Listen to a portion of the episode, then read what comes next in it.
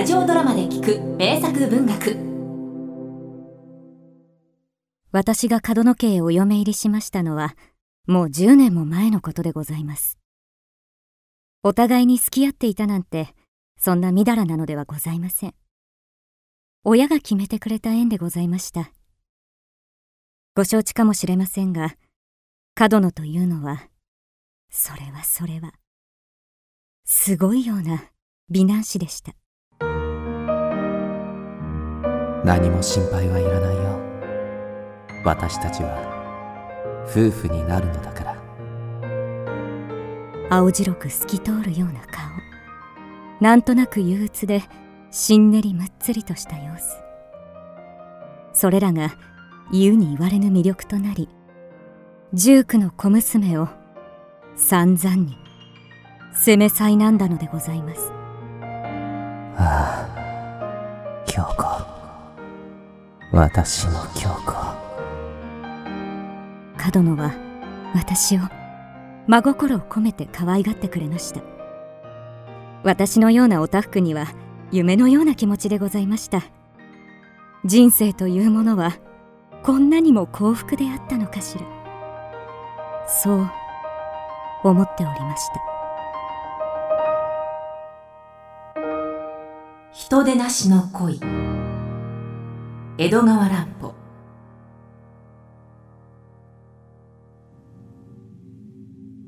私はついに妻をめとった。なお京子という。私はこの女を愛そう。この世のどんな女房思いの亭主も真似できぬほどに。旦那様私の旦那様？この女を愛するより他畜生道から救われる道はない。あの人にはもう会わない。会ってはならない。愛そう。愛せるよう。努めよう。変だなと気づいたのは婚礼からおよそ半年後のことでございました。男の愛というものがどのようなものであるか。小娘だった私が知ろうはずもございません。ですがそんな私でも角野の愛に少しずつ偽りの分子が含まれてきていることを感じたのでございます。ああすまない。少し考え事をしていた。さおいで。夜ごとのエクスタシーは形の上に過ぎず心では何か遥かなものを追っている。そんな冷たい空虚を感じたのでございます。またその頃からでございました。角野が家の裏にある土蔵にしげしげと入るようになりましたのは。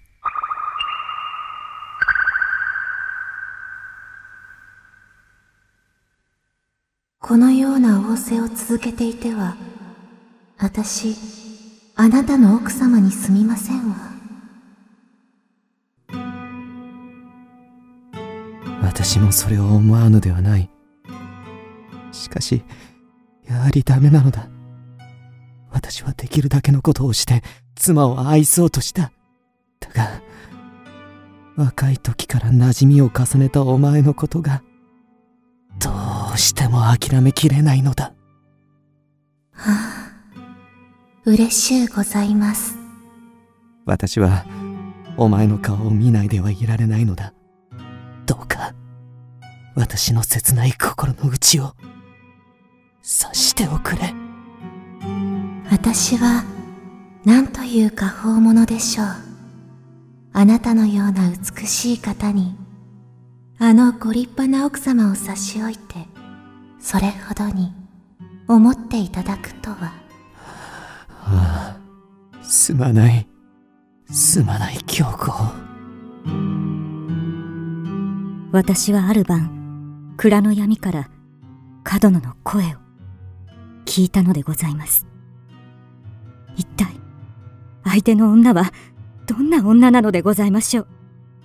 声はとても小さくよく聞こえません。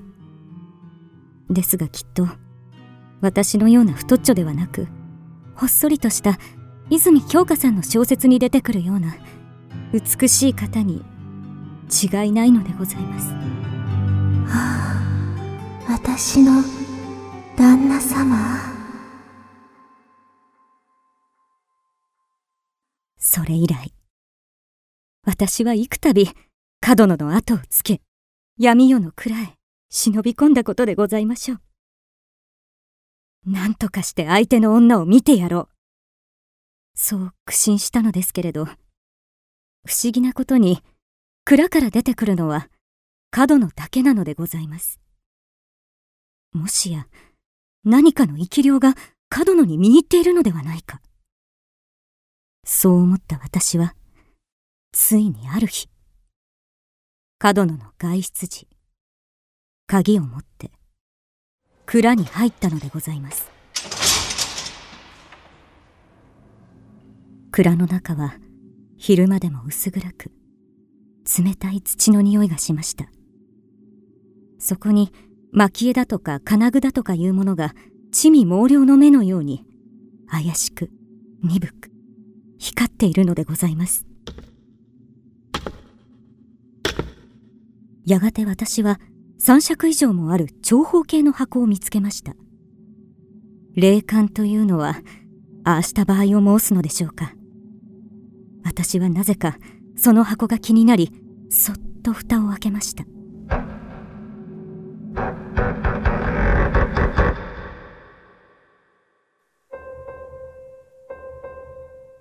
私があの人と出会ったのは私がもっと若い自分であった。私は昔から裏の土蔵に入りそこにある古い書物を読むのが好きであった。そしてそんなある日おや父さんこの箱には何が入っているのですか？うんご先祖様が殿様から拝領した品だそうだ。どれ開けてやろう。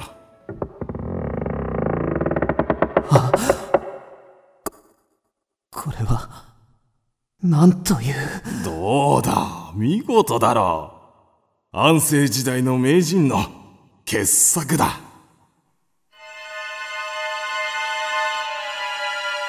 その人は身の丈三尺余り。真っ赤に充血して何かを求めているような熱い唇。物言いたげにばっちり開いた二重まぶた。ふっくらと膨らんだ胸ほんのりと色づいた耳。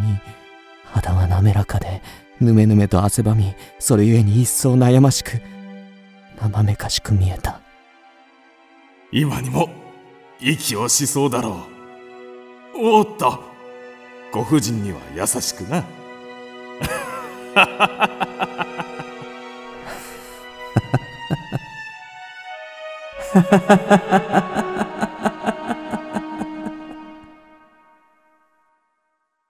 その日私はこの世の他の恋人でなしの恋に落ちた。それから私は生きた人間では決して味わうことのできない悪魔のようなあるいはおとぎ話のような不思議な快楽に魂をしびれさせた。しかしその一方で絶え間ない罪の呵責に責められどうにかしてその地獄から逃れたいと焦りもがいた。旦那様。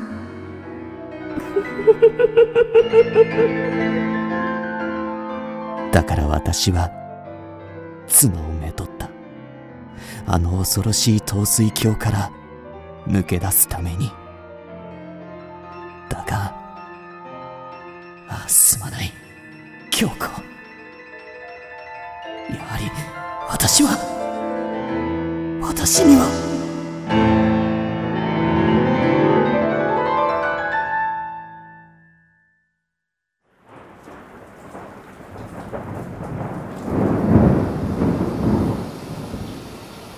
私は私の恋敵をついに見つけたのでございます。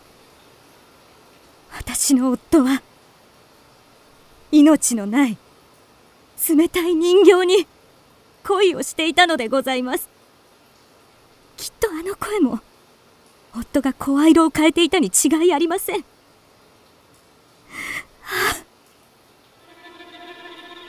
あ、私はという月日のもとに生まれた女でございましょう。えい！この人形め！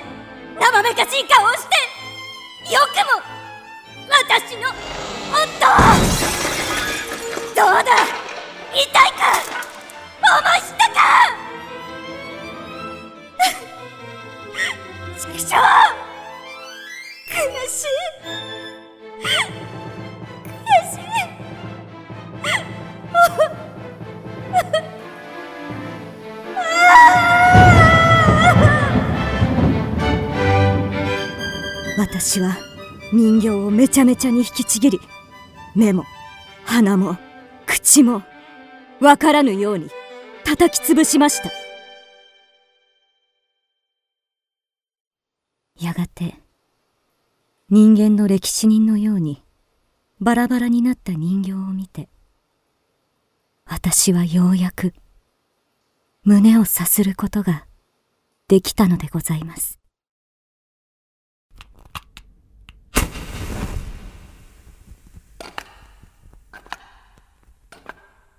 そしてその夜も何も知らぬ角野は私の寝息を伺いながらぼんぼりをつけ闇へと消えました。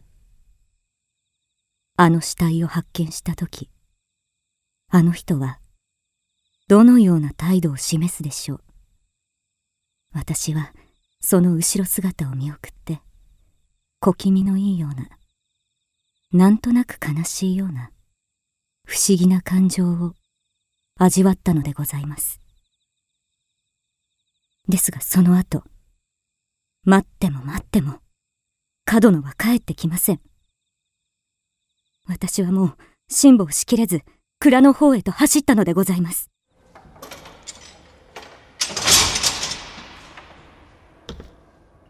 旦那様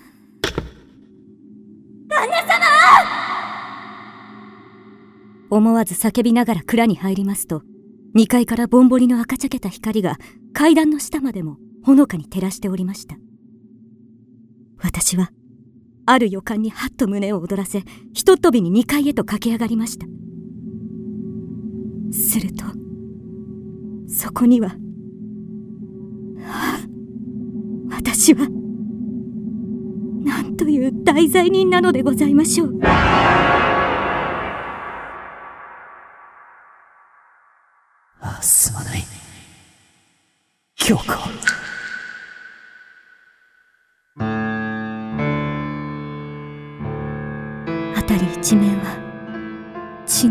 ございました。夫と人形。二つのむくろが折り重なり傍らには血をすすった脇差しが転がっているのです。やはり私は私には。人間と土くれとの上司。それが滑稽に見えるどころか何とも知れぬ厳粛なものがさーっと私の胸を引き締めて声も出ず涙も出ずただもう呆然とそこに立ち尽くすほかはないのでございました。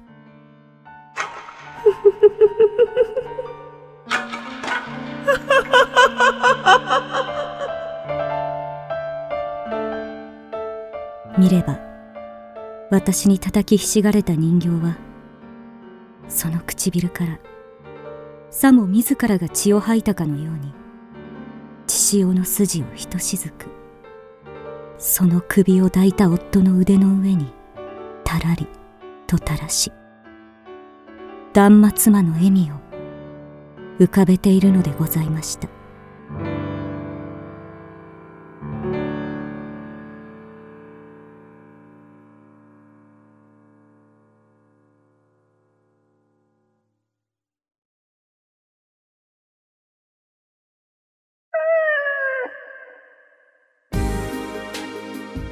クドラは YouTube にもチャンネルを開設。チャンネル登録お待ちしています。そして Twitter で独り言をつぶやいています。詳しくは公式サイトからどうぞ。